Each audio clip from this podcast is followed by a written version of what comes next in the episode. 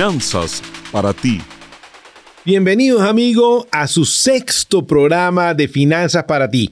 Yo soy Carlos Palazzi y con nosotros nuevamente nuestra querida amiga, compañera, la muy famosa actriz, conductora de televisión y sensación en redes sociales, Anaí Salazar.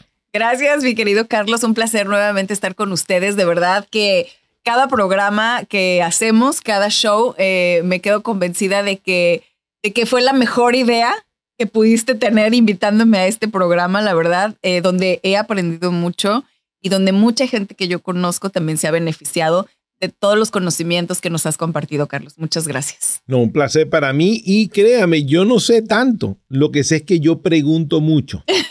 Pero aparte sabes guiar. Yo, que eso es muy importante también. Yo pregunto y aprendí, a mí me enseñó uno de mis grandes mentores, eh, el señor Greg Kapp, se llama mi mentor. Y este señor me dijo, en la vida hay tres cosas que necesitas saber. Número uno, tienes que saber qué es lo que sabes. Número dos, tienes que conocer a gente que conozca lo que tú no sabes. Y número tres y más importante, mi hijo, toma nota. Eso es todo lo que tienes que saber. Ya con eso. Y si tiene toda la razón. Y, Yo le añadiría un cuarto. ¿Cuál sería? Tienes que saber qué quieres saber. Al final del día es simple, la vida es simple. Sí. Hoy, Anaí, decidimos tener una conversación muy importante, un tema relevante eh, personalmente a mí me está afectando en mi vida personal en este momento muy fuertemente. Creo que a muchos, ¿eh? A muchos. Y es el tema de qué debo hacer. Si quiero comprar un carro, ¿es comprar el carro o hacer lease del mismo? Déjame hacerte una pregunta, Anaís. ¿Cuál ha sido tu experiencia comprando carros? ¿Has hecho compra? ¿Has hecho lease? ¿Has hecho las dos? ¿Qué has hecho? Fíjate que te voy a decir algo bien curioso que me, que me ha pasado, pero he tenido la oportunidad de hacer las dos cosas, solo que una en mi país, en México, y la otra aquí en los Estados Unidos. En México nunca hice list de un carro porque la verdad es que es muy raro. No sé si tú lo sepas o no sé cómo funciona en Venezuela o incluso ah, en otros países donde nos esté escuchando la gente. No, no hay la cultura de list. o al menos en, hace 10 años que yo vivía en México para atrás, mm, no nunca nadie me la había ofrecido para empezar. O sea, yo llegaba a una agencia de carros y jamás me habían ofrecido hacer un list. Esa es, esa es la primera cosa que debo de decir, ¿no? Eh, entonces, pues al no haber la cultura, al no haber la suficiente información y todo eso, pues la gente no conoce cómo funciona, para qué sirve, por qué puede ser mejor o por qué no. No te lo ofrecen simplemente. Desde que yo llegué aquí a los Estados Unidos, eh, solamente he tenido carros list es una gran diferencia. Es una gran diferencia. Yo, la primera cosa, amigos, y quiero que entiendan, vamos a partir del principio, porque hay mucho que, la gente no sabe de esto. La única razón por la cual en este país se venden tanto los LIS es que Estados Unidos es un país que se basa en el consumo. China se basa en la producción, cuántas cosas producen. Estados Unidos se basa en cuánto consume. La economía americana es predecible porque se basa en el consumo. Somos innovadores, somos científicos, pero la tecnología se la damos a otros junto con la manufactura. Por eso es que Estados Unidos inventa las cosas y las manufacturan en otro lado. Estados Unidos inventa un, un aparato, una cosa, y en otro, en otro país nos los mejoran y nos los quiere manufacturar y vendernos a nosotros. Para que quede bien claro, por ejemplo, Estados Unidos inventa el teléfono inteligente, pero los chinos nos manufacturan los chips, los, o sea, el hardware, o sea, el todo. El teléfono inteligente está hecho casi todo fuera de Estados Unidos. Exacto, todo. O sea, nosotros, o sea, aquí mandan de aquí para allá la tecnología, allá lo mandan ya hecho empaquetadito. Absolutamente. Y no, no nos vayamos más lejos, los famosos jeans. Cuando vamos ah, a la famosa compañía Levi's, Levi Strauss, creada en San Francisco, que fue quien inventó los jeans, pues en este momento no hay una planta manufacturera de Levi's dentro de Estados Unidos. Todas están fuera. Todas están fuera. Entonces, somos un país de consumo. Ahora, ¿qué sucede con los carros? La industria automovilística es una de las industrias más fuertes. En Estados Unidos se solía tener un cambio de originalmente cada dos años la gente cambiaba carros. Con la subida de los precios que ha venido pegándonos muy lentamente, inflación, durante muchos años, porque en Estados Unidos recuérdense que en la medida de inflación hay dos cosas que no se suman acá. Estados Unidos para leer su inflación no calcula ni el precio de la gasolina ni el precio de la comida. Parece loco, pero no lo hace. Entonces, esa inflación ha hecho que los carros suban, pero pregúntense esto, durante los 90, Anaís, ¿cuánto crees tú que era se consideraba un buen salario? ¿En los 90? Sí, aquí. Híjole, no sé, ¿qué serán? 50 mil dólares al año se consideraba un buen salario. De verdad. ¿Ya? Y en los 2000, ¿qué crees tú que se consideraba un buen salario en los Estados Unidos? No, pues digo, basándome en los niveles de inflación. Te vas a asustar. Este, a ver, ¿cuál? 50 mil. ¿En serio? Y en el 2010, ¿cuánto crees que se consideraba un buen salario en Estados Unidos? 50 mil. Exactamente. Los salarios han subido muy poco. Por eso ustedes ven toda esta crisis económica que estamos viviendo.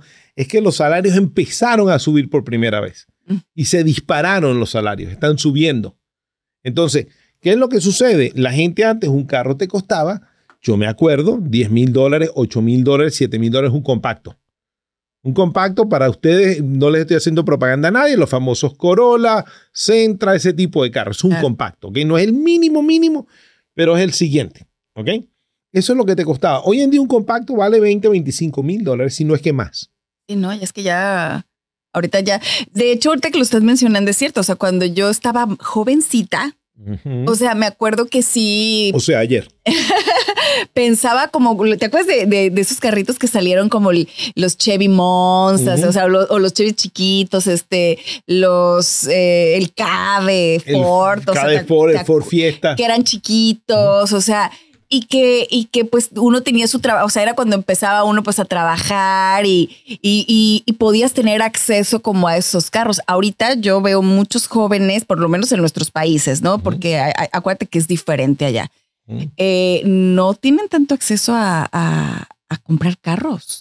Es muy diferente. ha, variado muchísimo los precios. O sea, como tú dices, antes un carrito de esos te costaba 70 mil pesos allá en México, por ejemplo, 80 mil pesos. Y ahora creo que el carro más barato en México te cuesta 230, 250 mil pesos. Correcto, porque los precios han subido. Muchísimo. Ahora, en México el financiamiento es mucho menor que lo que hay aquí en Estados Unidos.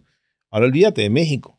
Vete a Nicaragua, vete a Honduras, vete a Ecuador el financiamiento de vehículos es mucho menor. Tú te vas al Perú y el financiamiento no es tan cómodo como aquí. Tú tienes aquí compañías, las grandes compañías, las tradicionales, la General Motors, la Ford, la Toyota, ellos te ofrecen aquí financiamiento, ellos mismos te financian el carro. Y si tienes buen crédito, incluso algunas de ellas te ofrecen, si no todo el tiempo, en algunas ocasiones, 0% de interés durante todo el tiempo de su préstamo. No, y de hecho, bueno, eh, precisamente por ser un país de, consumistas, este, pues se dice que incluso aquí en, este país casi hay 2.3 carros por persona. Correcto. O sea, en, las casas es curioso, ¿no? Digo, por ejemplo, en nuestros países, bueno, pues si hay un carro para toda la familia, ya es como que ya nos va medio bien, ¿no? Aquí en Estados Unidos prácticamente puede ser que en una sola casa haya no nada más un carro por persona, sino a lo mejor hasta dos carros, o sea, por persona. Correcto, correcto. Tengo un amigo mío que de hecho lo estoy invitando para que sea uno de nuestros eh, invitados, un médico, que su pasión son los carros. Y él tiene como nueve de ellos. Oh, algunos son carros normales, otros son los famosos supercarros. Y es interesante porque es una persona que llegó a este país trabajando su primer trabajo en un Burger King y hoy en día y tomaba el camión, ¿no? Y tomaba el camión y ahora tiene supercarros. Qué padre. Pues qué buena historia. qué, bonita historia, la verdad, y qué bueno por, por ellos. Pero, pero ahora, eh, vivimos en un país de consumismo donde es mucho más fácil, como dices tú, si tienes buen crédito, mucho más, y, las mismas compañías te dan los créditos, y luego, por ejemplo, a veces hasta te dan rebates que, que, no, te puede, que no puedes salir de ahí sin el coche, ¿no? Correcto. Pero vamos a hablar específicamente de ¿Qué es mejor? ¿Comprar un carro o hacerle lease a un carro? Ok, vamos a sacar la cuenta como viene. Cuando tú haces lease del carro, lo estás rentando.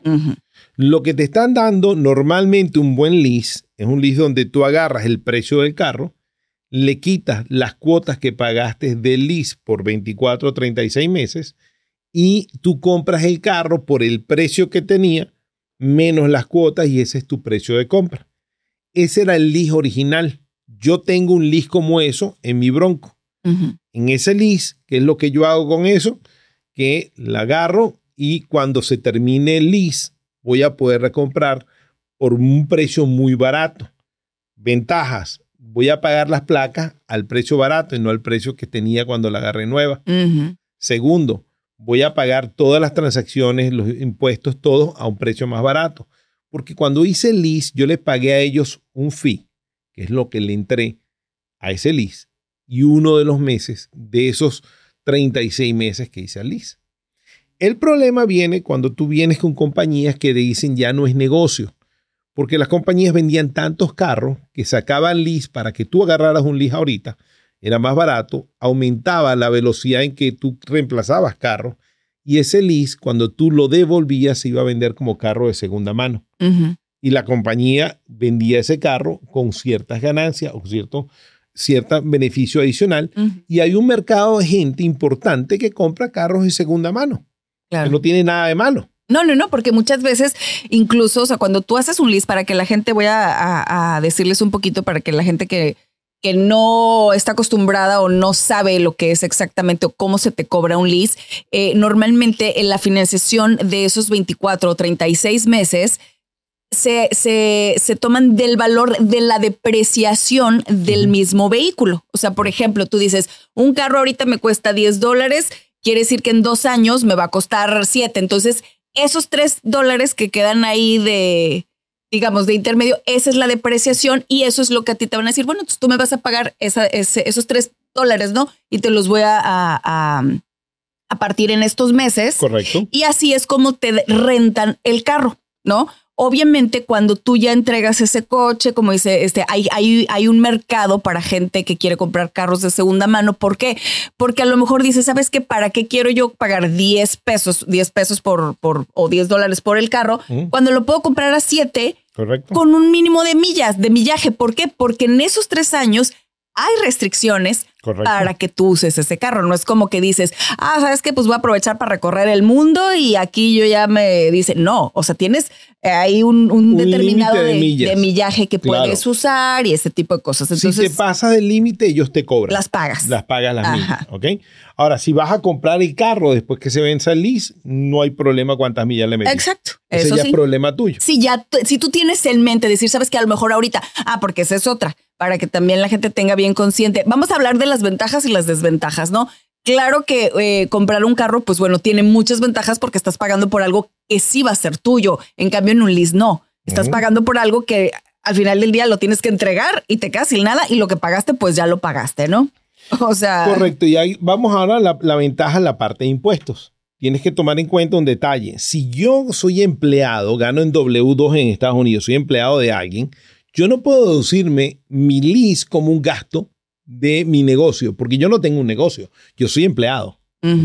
Ahora bien, si yo en mi caso, yo soy un, independent contractor, yo tengo mi propio negocio, yo puedo agarrar ese lease y descontarme cada centavo del lease de mi deducción de impuestos.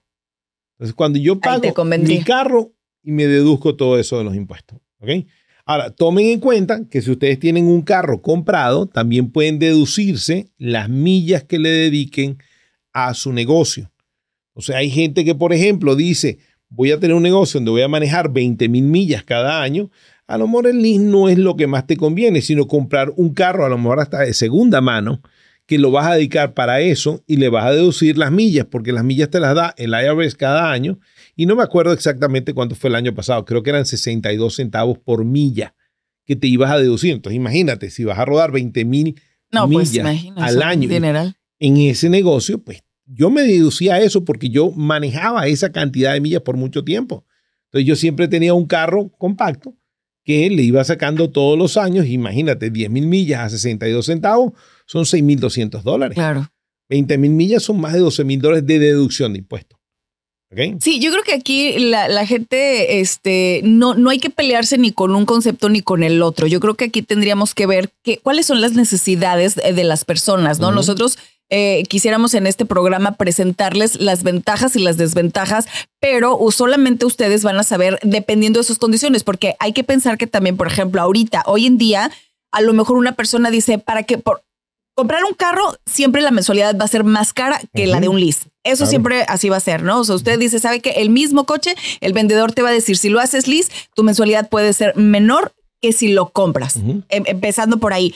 Pero ahorita, por ejemplo, hoy en día, Carlos, que mucha gente después de la pandemia todavía se quedó trabajando desde casa, ¿no? O sea, ya ves que antes, por ejemplo, pues sí era importante eh, lo de las millas y todo esto, pero mucha gente ahora trabaja desde casa. Entonces, a lo mejor ya no es tan necesario decir, oye, pues sabes qué, este, pues necesito un carro porque yo antes tenía que comprarlo porque pues mi trabajo me queda hora y media o a una hora que aquí se acostumbra mucho. Aquí en los Estados Unidos no es como en nuestros países que a lo mejor en 20 minutos estás en tu trabajo. Aquí hay gente que maneja una hora o dos horas para llegar a su trabajo. Absolutamente. Y una de las cosas también a considerar es que antes de la pandemia, como se vendían tantos carros y había tal producción de carros, calcular sacar un montón de carros por lease darles una buena depreciación porque si iba a bajar el precio, eh, era un negocio muy redondo. Hoy en día las compañías se dan cuenta de cómo se paró la producción, los carros usados en vez de bajar de precio subieron. ¿Qué tal? A ver, eso, eso por ejemplo, a mí me tenía impactada. Eh, ¿Por qué pasó eso, Carlos? O sea, ¿qué, qué fue la situación? No había producción de los componentes de los carros, no había producción. Los chips, por ejemplo. Los chips, los metales, el aluminio que se usó para los carros hay una compañía muy famosa americana, que no voy a decir su nombre, pero empieza por F y termina por D, que acaba de anunciar que le costó un billón de dólares extra en costo solo entre metales y cosas, sin contar los chips, para mantener la producción. Entonces, como se están produciendo menos carros, la gente que está pasando ahora, los carros usados, en vez de bajar de precio, se, subieron, subieron. Y ahora la depreciación se calcula diferente. Entonces, cuando vas a agarrar ahorita el list, ya no está en negocio. Tienes que ver, cada compañía tiene una calculación de la depreciación diferente. Entonces, por ejemplo, hay una compañía alemana muy famosa que tiene carros deportivos muy ricos, que son muy famosos, que empieza por P y termina por E, y no voy a decir su nombre, que me encantan a mí, ¿ok? Me encantan. Este, esa compañía sí es famosa porque su sistema de lease nunca ha sido bueno porque la depreciación de esos carros es muy baja. Se deprecia muy poco. Entonces, realmente, mm, cuando vas a comprar un supercarro de eso, más te conviene comprarlo. Claro. Ahora, viene la otra cosa y esa la vamos a dejar para después del corte. ¿Cómo viene ahora la cosa con los carros eléctricos? Porque el gobierno está dando financiamiento, o mejor dicho, está dando beneficios a la gente que compre carros eléctricos. Les está dando rebates en impuestos y este tipo de cosas. Pero la realidad es que eso es una cosa que necesitan las compañías que producen los carros porque el costo de la nueva tecnología es sustancialmente más alto. Mm. Y estamos buscando que la gente no les haga lis porque no sabemos cuál es el tiempo de reemplazo de estos carros. Para eso, como las compañías necesitan seguridad de que va a haber que la gente se los va a comprar y se los va a quitar de la mano, el gobierno les da estos rebates que le dicen a la gente, si lo compras y no lo haces lease, te voy a dar hoy en día, hoy es 7.500 dólares por un carro eléctrico. O sea, lo que te vaya a costar, el gobierno te va a dar 7.500 dólares, te lo va a regresar en tus impuestos. Vamos a ir ahorita a un corte comercial y ya volvemos con más de este interesantísimo tema en finanzas para ti.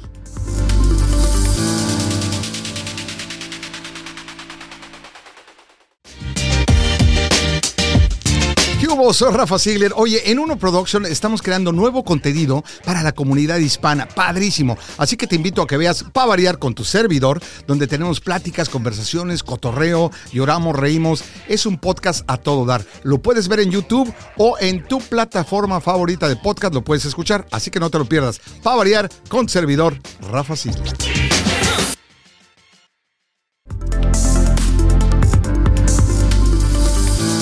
Gracias por continuar con nosotros aquí en Finanzas para ti. Y bueno, para si usted se va conectando, si va llegando, estamos hablando de eh, pues la diferencia entre comprar un carro o hacerle lease a un carro, ¿no? Lo que, lo que le decimos rentar un carro. Em, que la verdad, bueno, pues sí hay, hay muchos beneficios eh, sobre un, sobre uno y otro y ventajas y desventajas y eso es lo que estamos tratando de desmenuzar aquí. Y bueno pues todo ah, retomando un poquito lo que estabas diciendo eh, hay tantas cosas que han estado cambiando independientemente de que bueno eh, la, economía ha fluctuado muchísimo ha estado un poquito también volátil pero también la tecnología ha avanzado, ha crecido y esto de los carros eléctricos nos vino también a mover un poquito toda la situación eh, de lo que nosotros conocíamos como los carros baratos, ¿no? O sea, de, de, de, cómo han crecido los precios también referente a, toda la tecnología nueva que está entrando, Carlos, porque ahora casi todos los carros, aunque sean austeros, ya traen, o sea, ya, ya por eso yo siento que a veces digo, híjole, pues ya no hay carros tan baratos como antes, no sé si tú te acuerdas cuando allá en México yo me acuerdo, decía uno, no, no, no, no, no quiero ni que traiga ventanas eléctricas, yo quiero el voy a decir un nombre, ¿te acuerdas del Suru? Que era lo más austero. Yo creo que no hay carro más austero que ese. Ya. ¿Te acuerdas del Suru? Así es. Entonces, este, pero ahora ya casi no se fabrican carros así que la gente los pueda comprar así tan fácil. Fíjate que ahorita la parte de los carros está yendo dos, dos vertientes. Una nos las cambió esta famosa compañía Tesla, cuando ellos sacaron estos carros eléctricos en contra de todo lo que se creía posible o no. ¿Ok? En, en contra de todas las cosas al señor Elon Musk. Hay gente que lo llama payaso. Hoy salió sacando que va a sacar unos androides y puso una persona a bailar con un casco. Entonces, pero realmente es un hombre que ha cambiado la cara del mundo. Y una de las cosas es cuando llegan estos carros eléctricos, por lo mismo que estamos hablando, queremos bajar la contaminación, queremos cambiar, salvar el planeta, toda esta agenda, eh, agenda verde que tenemos en el, en el país, se le suma el que queremos cambiar los carros y que queremos que la tecnología pueda pasar. Y es por eso que cuando ellos salen, lo que estábamos hablando antes del corte, empieza el gobierno a darles estos beneficios. Sin esos beneficios, Tesla no hubiera podido vender los carros que vendió. Tesla, de hecho, hasta hace un año no era rentable como compañía. Hasta hace menos de un año, de hecho, Tesla no era rentable como compañía. Entonces, ¿qué es lo que está pasando? ¿Qué, es lo que estamos viendo? Hay un cambio de guardia completamente. Ustedes ven, por ejemplo, lo que vale Tesla como compañía y es muchísimo más que lo que vale Toyota, pero Tesla produce un millón de carros. Toyota vale nueve millones de carros. Ajá, ¿por qué? O sea, ¿cómo? Porque estás pagando la innovación, estás pagando el futuro. Ahora, muchos de los carros que están saliendo ahora se mantienen con tecnología vieja, los carritos que ves entre 30 y 40 mil dólares. Salieron los carros que están llamando a este retromoda, a este déjame ver lo que está de moda hace 30 años, 40 años. Y el mejor ejemplo lo estás viendo con la Ford, que está haciendo todas estas broncos. Y ahora tú ves cómo van a salir todas las otras compañías sacando carros viejos. Lo ha hecho Chevrolet con el Camaro, lo hizo la Ford con el Mustang lo están sacando el mismo carro, vendiéndoselo nuevamente a la gente, un poco de, diferente tecnología. Pero es la parte eléctrica la que cambió completamente todo. Entonces, si tú vas a comprar un carro eléctrico ahorita, te vas a encontrar que dos compañías, Tesla y Ford, tienen los carros más caros, porque tienen el mayor desarrollo invertido en baterías, que es lo que da la vida al carro lo cual supone que ese carro va a tener capacidad de ser vendido a un segundo y a un tercer dueño. Porque si la batería falla y es muy costosa, ya el carro no se lo vendes a un segundo o a un tercer dueño. Exacto, o sea, depende. esos carros yo creo que son para que cuando los termines de pagar los vendes. Hay gente, pero ahora está saliendo Tesla con un millón de millas por batería. Entonces, si ellos te van a dar un millón de millas por batería, el carro es eterno. Bueno, pues sí. Pero garantizado garantizado por Tesla. Y eso es lo que están sacando ahorita. Por el otro lado, tú ves las otras compañías que en vez de invertir en tecnología de batería, están invirtiendo en venderte las comodidades. Entonces tú tienes a las coreanas, la Kia, la Hyundai, tienes incluso General Motors, que es un híbrido entre las dos cosas. ¿okay? General Motors viene muy grande en esto. Eh, que te están vendiendo carros de 30 mil dólares la Kia, la Hyundai, 30 y 40 mil dólares eléctricos que se comparan en rendimiento a lo que te están dando los carros de la Tesla y de la Ford. El problema es qué va a pasar dentro de 10 años con esos carros. Nadie sabe. Claro, porque las baterías, o sea, pues en teoría, o sea, se dice ahorita que pues duran un aproximadamente de 10 años, ¿no? O sea, más o menos. Pero no sabemos porque están usando la misma tecnología que usaba Tesla al principio. O sea, ahí es donde viene la diferencia. Ahora, cuando vas tú a la decisión, voy a comprar o voy a alquilar un carro. Yo ahorita estoy en la decisión de comprar o alquilar un carro con mi esposa. Y yo soy fanático del carrito de la Ford. Ella le gusta el Tesla. Estamos viéndolo los dos. Pero cuando fuimos a la parte de financiamiento, oh, oh. ¿Qué pasó? Resulta que el comprar el carro, carro de 60 mil dólares, que no sabes qué va a pasar dentro de 10 años, porque eso es lo que termina siendo el carro, 60 mil dólares si quieres que tenga algo más que lo básico, 50, 60 mil dólares, te sale un pago de mil dólares al mes si estás comprándolo, pero el lease no es menos de 700 y pico dólares. Ah. Entonces, es alto, sigue siendo muy alto. Sigue siendo muy alto, pero no tienes gasolina. Vas a pagar alrededor de la tercera parte nada más de gasolina en energía.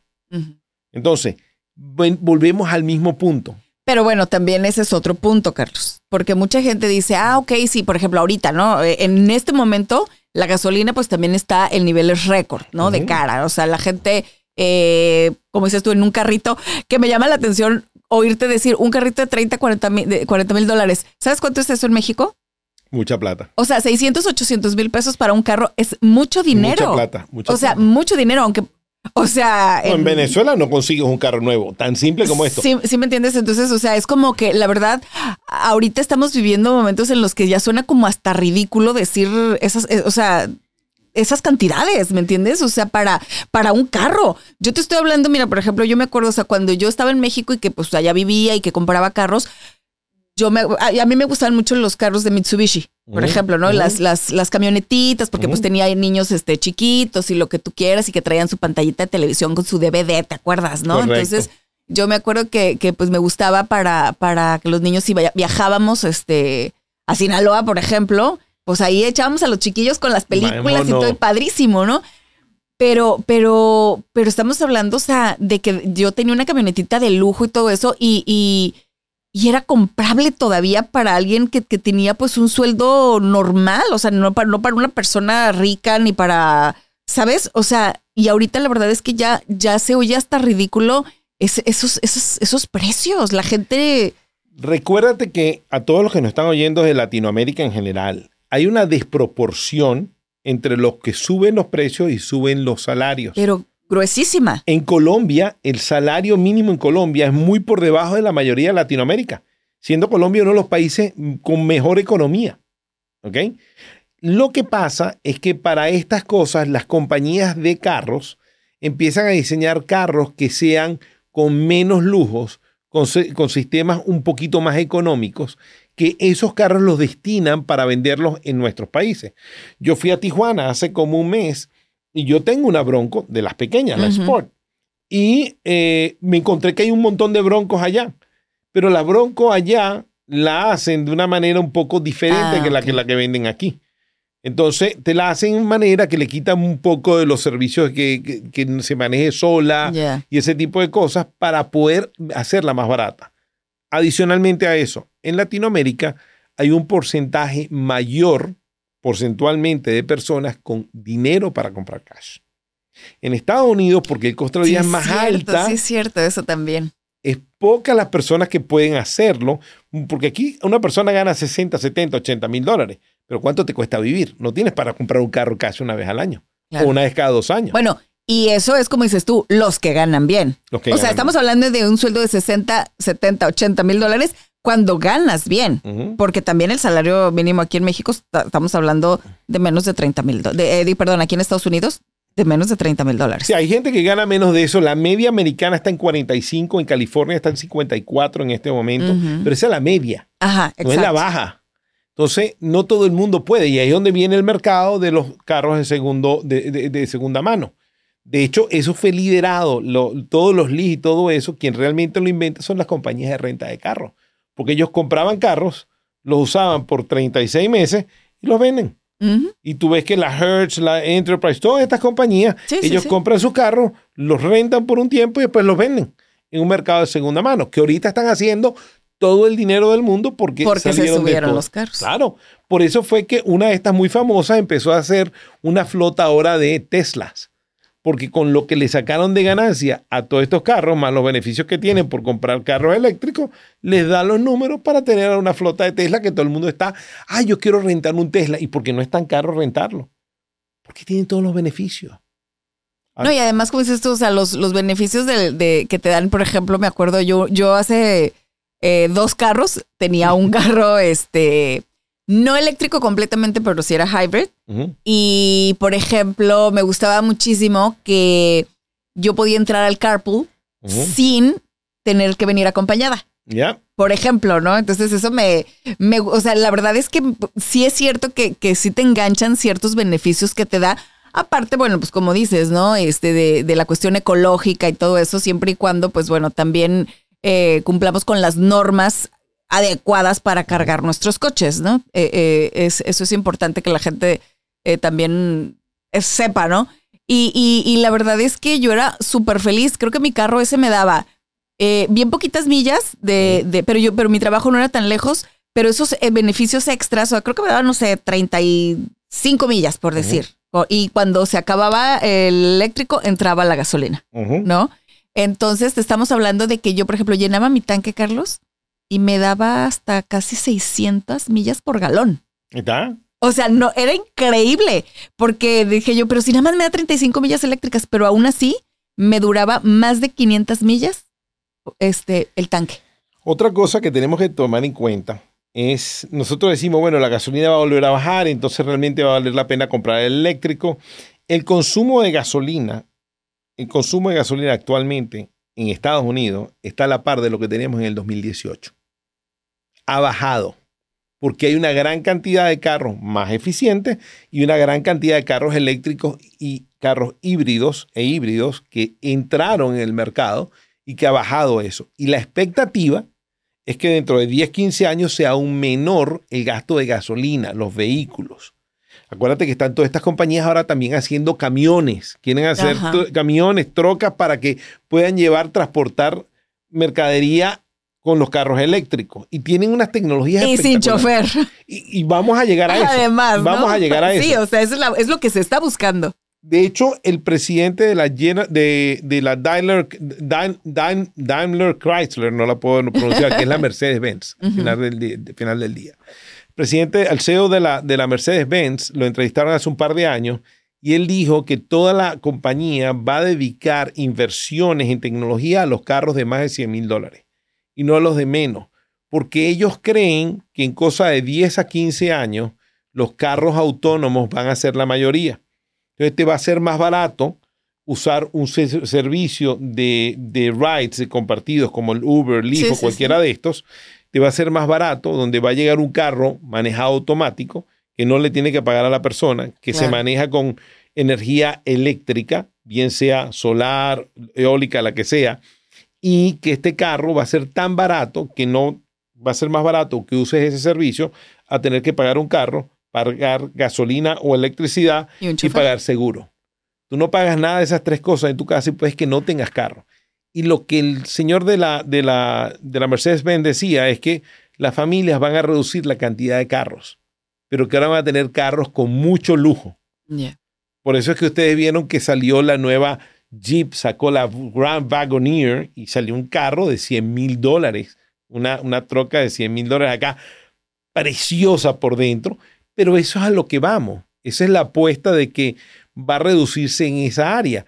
Y no es coincidencia que, ups, ya no hay materiales, se redujo la producción y si se llega a probar los carros autónomos, eso cambiaría. Volvemos al punto que conviene comprar o hacer lease. Pues mira, yo, yo, si me permites, escribí unos puntos que la verdad, bueno, mira, por ejemplo, ¿no? Los, pagos de, de, eh, una renta son más bajos que los de una compra. Correcto. Entonces, aquí vamos a partir de que obviamente la gente tiene que saber en qué situación se encuentra, como lo que decíamos, ¿no? Si trabajas en casa, si ya no, no, manejas tanto como antes, ¿no? Que pues era a fuerzas que teníamos que eh, trasladarnos de un punto a otro. Este, eso, eso yo creo que influiría muchísimo también en qué la gente eh, quiere, ¿no? O sea, Eh, por ejemplo, mm, si se te descompone un carro que cuando tú lo compraste, pues es tu responsabilidad. Cuando es un lease, pues bueno, es tan, tan corto el tiempo que es muy raro. O sea, siempre lo, vas a rentar, obviamente, en el momento en el que está en mejores condiciones el carro, ¿no? Que son los primeros dos años o tres años que, más o menos eso es lo que te dura un lease, ¿no? 24, 36 y te ofrecen un servicio. Yo tengo en mi camioneta, en mi, en mi Bronco, yo tengo 50 dólares adicionales que pago todos los meses y tengo todos los servicios, todas las reparaciones, todo incluido por parte de ellos. No tengo que pagar nada de mi bolsa. Sí, este, pero te digo, bueno, bueno, eso ya es un beneficio que te da tu compañía, ¿no? En, en, en, en, las demás. Eh, la otra, por otro lado, pues bueno, siempre, obviamente, si tú tienes un presupuesto, siempre te va a alcanzar para comprar, para, para rentar algo mejor que lo que puedes comprar con ese presupuesto. O sea, siempre va a ser así. Y bueno, otra de las cosas, pues como tú lo acabas de decir, ¿no? Los beneficios fiscales también esa es la ventaja de Liz. O sea, estoy, estoy como comparando un poquito. Ustedes hacen eh, Uber, ustedes son eh, drivers, son conductores de Uber, Lyft o cualquiera de estas cosas de manera profesional. Hay mucha gente que gana muy buen dinero haciendo eso. A lo mejor te conviene comprar un carro más que hacerle Liz. ¿Por qué? Porque te vas a deducir todas las millas que le metas al trabajo a tus impuestos y eso te va a dar un beneficio adicional. Exactamente. Ahora, si eres como yo, un contratista independiente, que soy dueño de mi propio negocio, me puedo decir el lease y que no voy a manejar lo que manejaba antes de la pandemia, pues obviamente a lo mejor me conviene mucho más hacer un lease. Claro. Pero revisen el contrato porque hay compañías que dan mejores lease que otras. Bueno, y, en cualquier caso, ¿eh? en, ya sea liso comprado, siempre hay que, este, bueno, porque si yo te platicara, a mí me, me fregaron, pero terrible. O sea, la primera vez que yo fui a sacar un carro aquí en Estados Unidos, ¿cómo te explico? O sea, el día que yo le platiqué a alguien, lo que me bajaron de down payment y la mensualidad que yo daba por un carro que ni siquiera es de los llamados de lujo. O sea, alguien me dijo, mamacita, o sea, tú sabes que tú pudiste haber sacado un carro de esos de lujo con la mitad de lo que estás pagando ahí. Y yo dije, ¿de verdad? Y me dicen, sí. O sea, entonces imagínate, no, pues imagínate, yo, yo, mi primer carro, te digo, no era una marca de lujo y empecé pagando casi 600 dólares. Wow.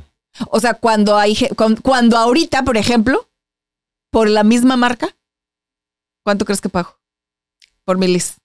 Menos de 200 dólares. La diferencia es gigante. para que veas. Entonces, tienen que, o sea, de verdad, bueno, para empezar a ir con alguien este, que, que sepa de esto, que no los agarren así como a mí, este, tan verdes. De hecho, para que sepan, hay compañías, eh, yo compré un carro eh, que me agarraron en una de esas. No me pregunten, me agarraron una de esas. Y pagaba muy caro. Yo pagaba casi lo que pago por la Bronco, pagaba casi 500 dólares al mes por un compacto.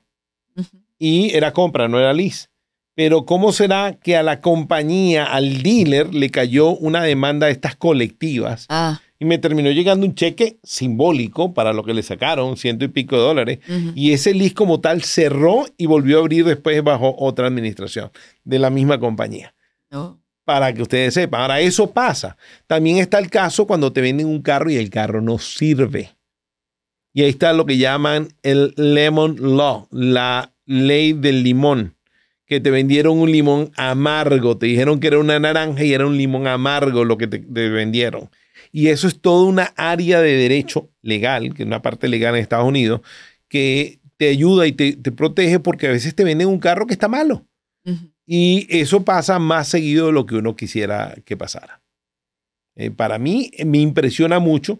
Ahora, volviendo al tema, ¿qué conviene más? ah, bueno, pues, eh, eh, tenía otros dos puntos que me faltaron, ¿no? Por ejemplo, si, eh, si, si, lo haces list, pues estás pagando por algo que no es tuyo, que no va a ser tuyo, y pues bueno, ya termina, entregas el carro y te quedaste sin nada. Si no, pues este, eh, lo, lo, si lo pagas por, por siempre, pues bueno, pues ya te, te lo quedas, ¿no? Y pero pues bueno, ya, ya eh, al término de cinco o seis años que ya terminaste de pagar tu carro, pues ya estás manejando un carro viejo. O sea, es depende qué quieres, ¿no? O sea, que, cuáles son tus, tus necesidades. Vuelvo, déjame, ir a ese punto, porque eh, lo acabas de decir de una manera que me suena muy cómico. Tú le haces lease y después de tres años, si lo devuelves te quedas sin nada. Pero si el carro que compraste se depreció, te quedas con un carro que no vale nada. Exacto. Esa es la realidad, vale muy poco para lo que tú Vale menos, ¿no? O sea, pero obviamente mucha gente dice, bueno, es que yo no quiero un carro para tenerlo nada más cinco años. A lo mejor yo conozco gente que tiene carros de verdad de, hace 20 años. Y siguen andando, ¿eh? O sea, hay gente que no le importa. O sea, a mí me dice, con que me lleve de punto A a punto B. Eso cuando vamos a con los carros clásicos, vamos a tocar un poco todos esos temas porque también hay un mercado de todos esos carros. Ahora, vamos a irnos a un corte comercial ah, bueno. y vamos a volver con todos estos temas porque todos en este país, en Estados Unidos, necesitamos carros. Literalmente. Quizás en Nueva York manejen menos, pero en el resto, ustedes aquí en California. No hay manera. No hay manera, hay que manejar. so, señores, vamos un segundo comerciales y ya venimos.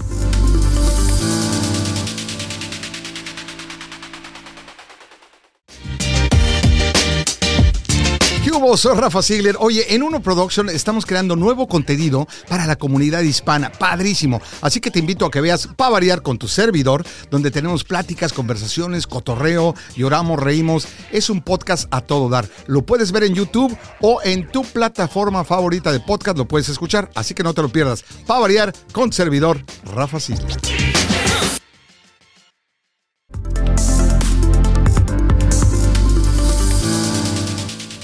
Bienvenidos de vuelta amigos a Finanzas para ti.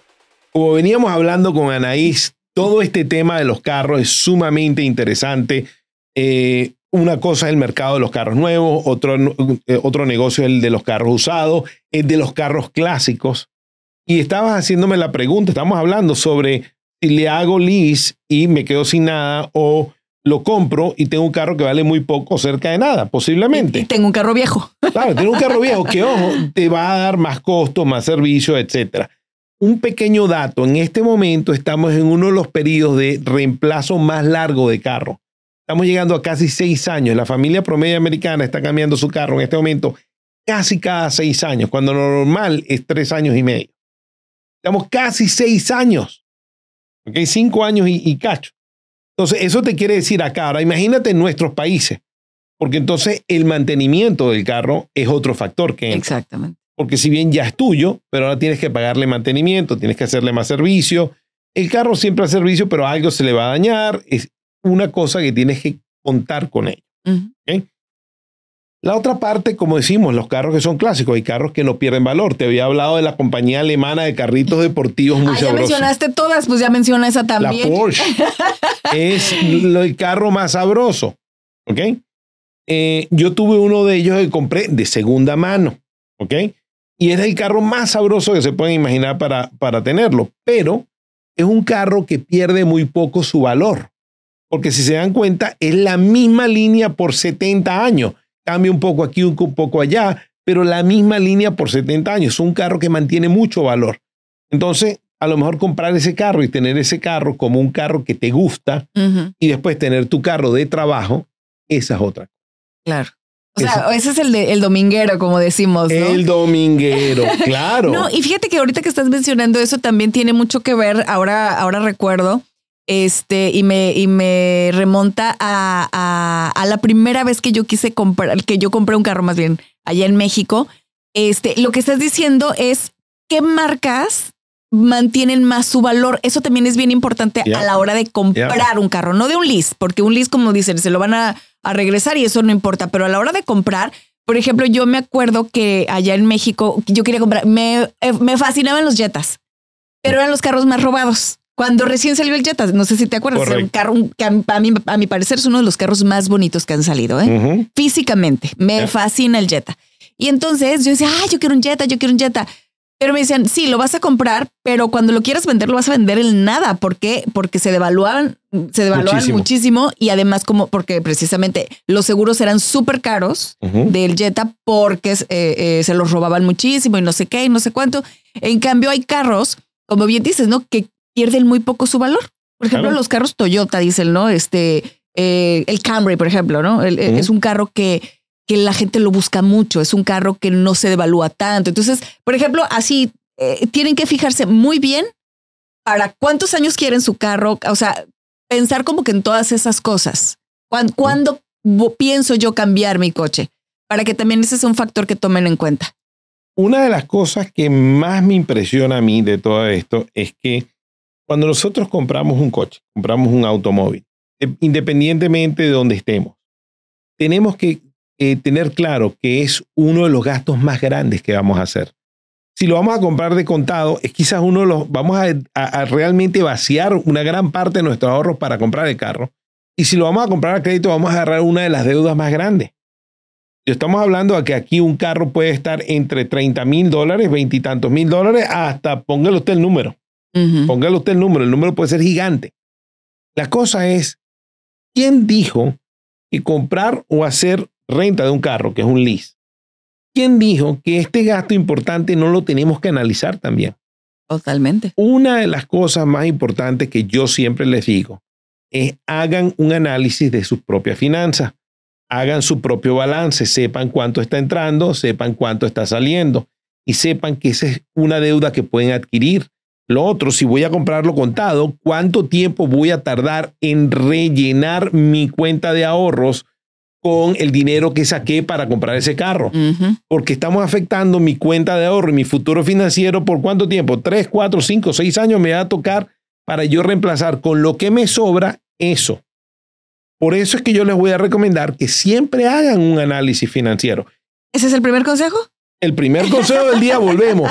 Hagan un análisis financiero si no tienen acceso a un profesional, escríbame por acá para yo ponerlos en contacto con algún profesional en su área. Comprar un carro es una compra mayor como comprar una casa.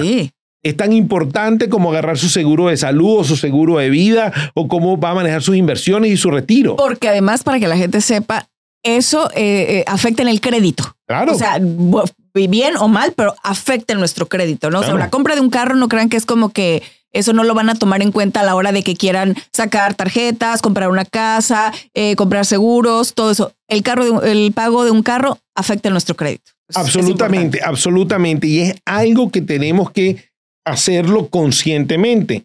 Les, voy a ser muy sincero. Yo en este momento estoy en el proceso de queremos cambiar uno de nuestros carros por un carro nuevo.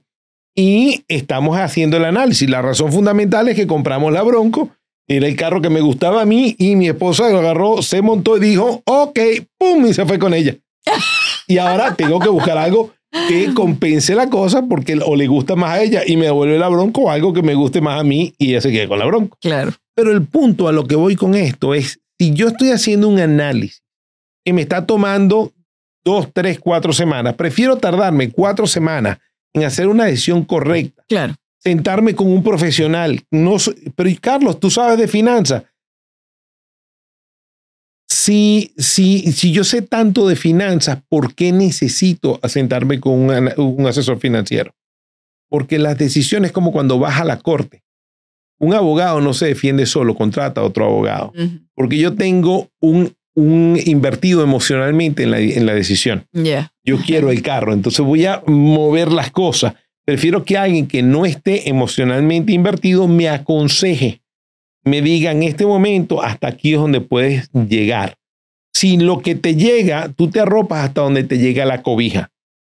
Y eso es lo que tienes que hacer. Ahora, si tú quieres más en la vida, vas a tener que buscarte una cobija diferente que te permita arroparte más.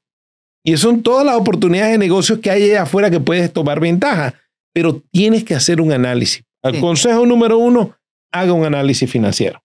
Consejo número dos, tenga en cuenta si usted es empleado o self-employed. Si está en los Estados Unidos, el hacer lease, si usted es empleado self-employed, usted tiene su propio negocio, a menos que su negocio se base en usted manejar muchas millas, a menos de eso, lo más seguro es que le convenga un lease.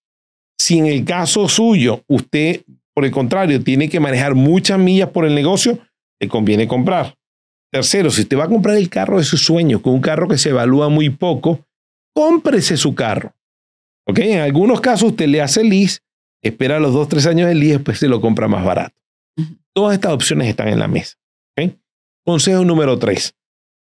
En Estados Unidos, el factor determinante que le va a permitir a usted comprarse un carro o tener un lease, un buen lease un buen, eh, eh, una buena compra, un buen préstamo, va a ser su crédito. Y si usted no tiene control de su récord de crédito, usted no lo cuida, usted no lo va preparando, usted en Estados Unidos va a pasar más trabajo que un ratón en una iglesia. Porque en este país es un país que depende del consumo y si usted no tiene capacidad de consumo, porque se reduce su crédito, está en problema. Entonces, quiero decirles que la tercera recomendación es que sigan su crédito, que le presten atención y que vean nuestro próximo programa, el que vamos a hablar sobre el tema del récord de crédito, cómo se maneja, cómo mejorarlo y cómo tenerlo adecuadamente. Perfecto. Ya, entendido y anotado. Eso yo creo que va a funcionar. Señores, esto ha sido Finanzas para ti, un servidor Carlos Palazzi. Anaí Salazar, gracias por su compañía y nos vemos la próxima. La próxima nos vemos. Finanzas para ti es producido en los estudios de Uno Productions en Glendale, California. Producido por Carlos Palazzi y Christian Walter. Producción ejecutiva Luis Medina. Productor asociado Aleira Thomas. Coordinadora de producción Jocelyn Sandoval. Finanzas para ti es una producción de Uno Productions Inc.